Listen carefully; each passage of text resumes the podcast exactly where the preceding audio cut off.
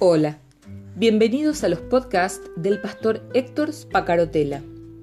Escúchalos, compártelos, pues lo que Dios tiene para vos hoy también será de bendición para alguien más y será seguramente en el momento justo.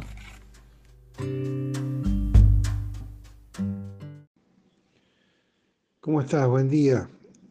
Estaba leyendo el Evangelio de Mateo capítulo 12 versículos 38 y 39, y la respuesta de Jesús en el versículo 40.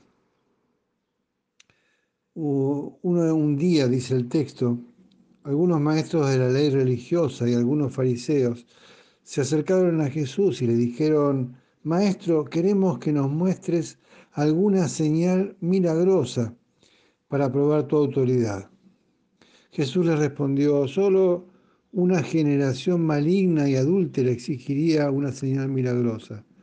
Pero la única señal que les daré será la señal del profeta Jonás.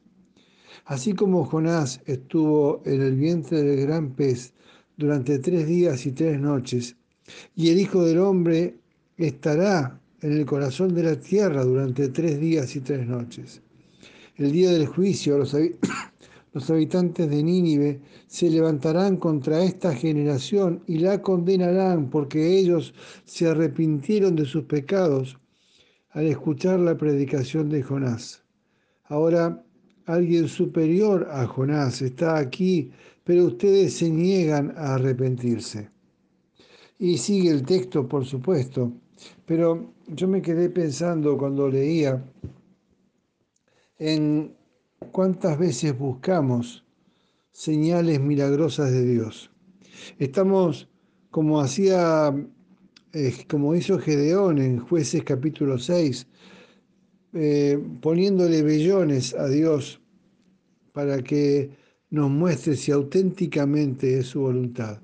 De alguna forma, esta búsqueda refleja una falta de intimidad con Dios.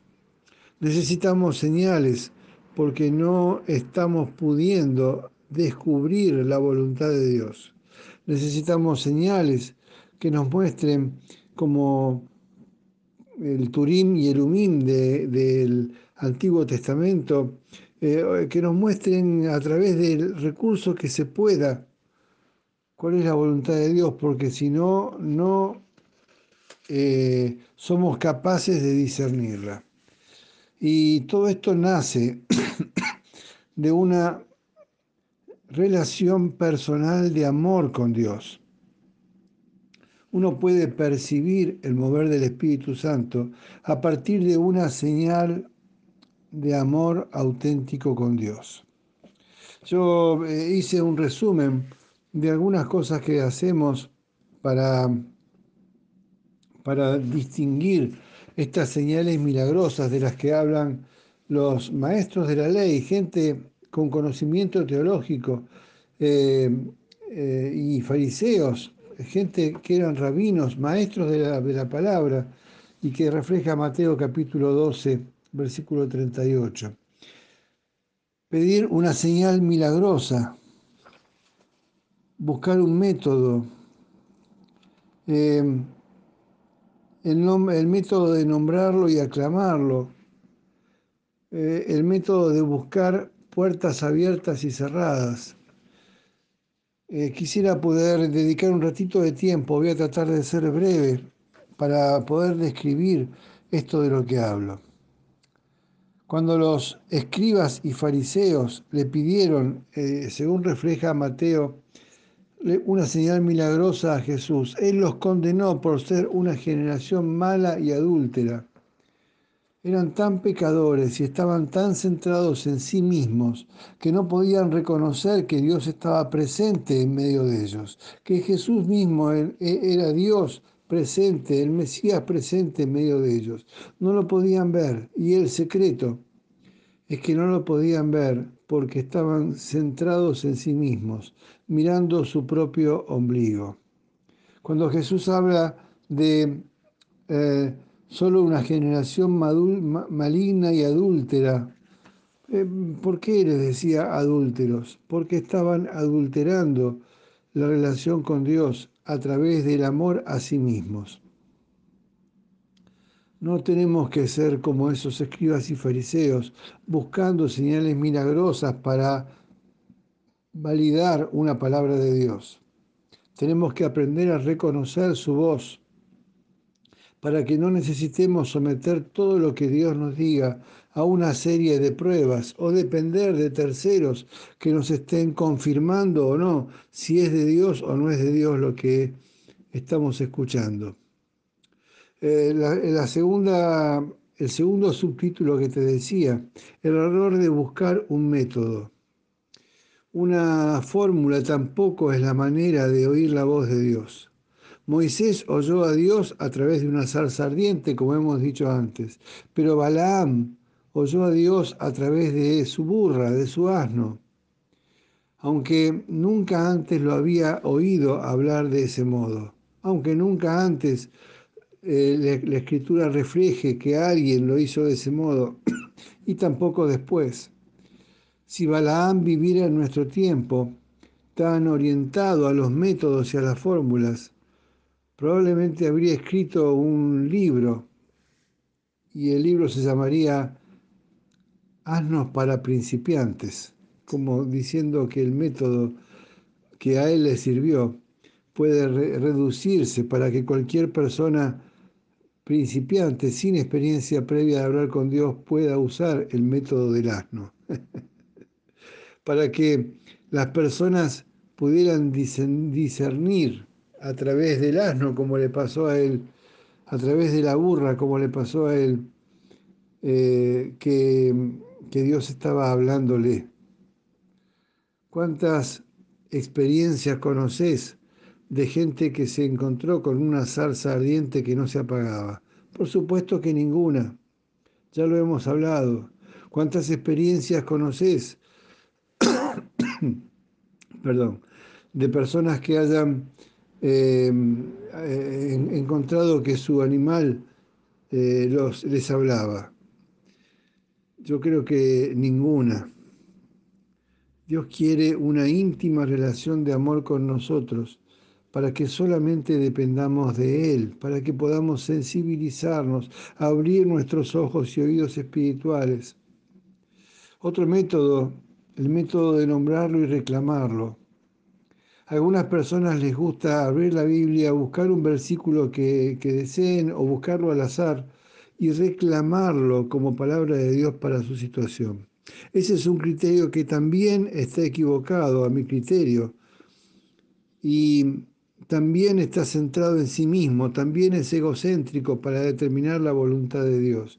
Quiero que quede claro el tema del egocentrismo del que hablo y del adulterio del que hablaba Jesús.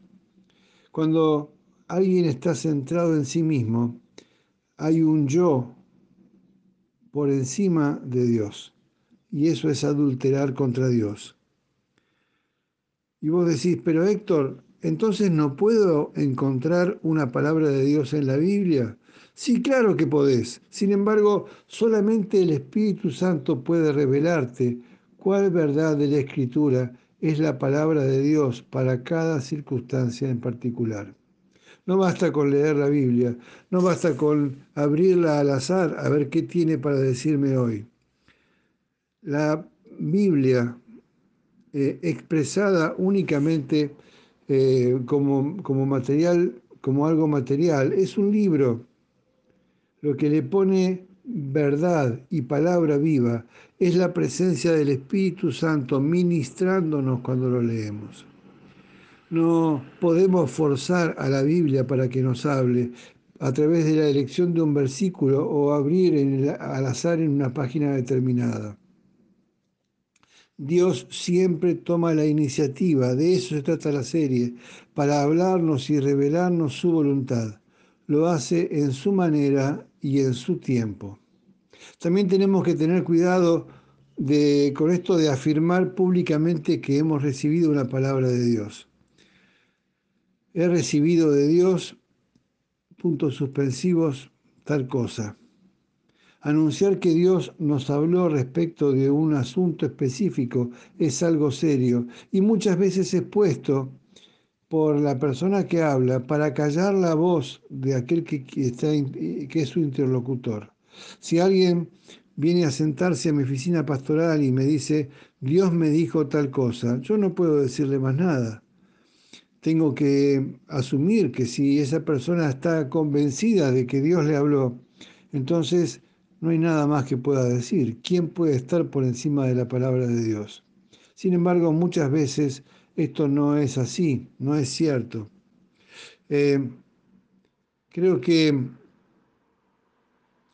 eh, aunque tenga que, por ejemplo, estaba pensando en el caso de Abraham, eh, aunque tenga que esperar 25 años para que esta palabra se, cumple, se cumpla, Dios cumple sus promesas.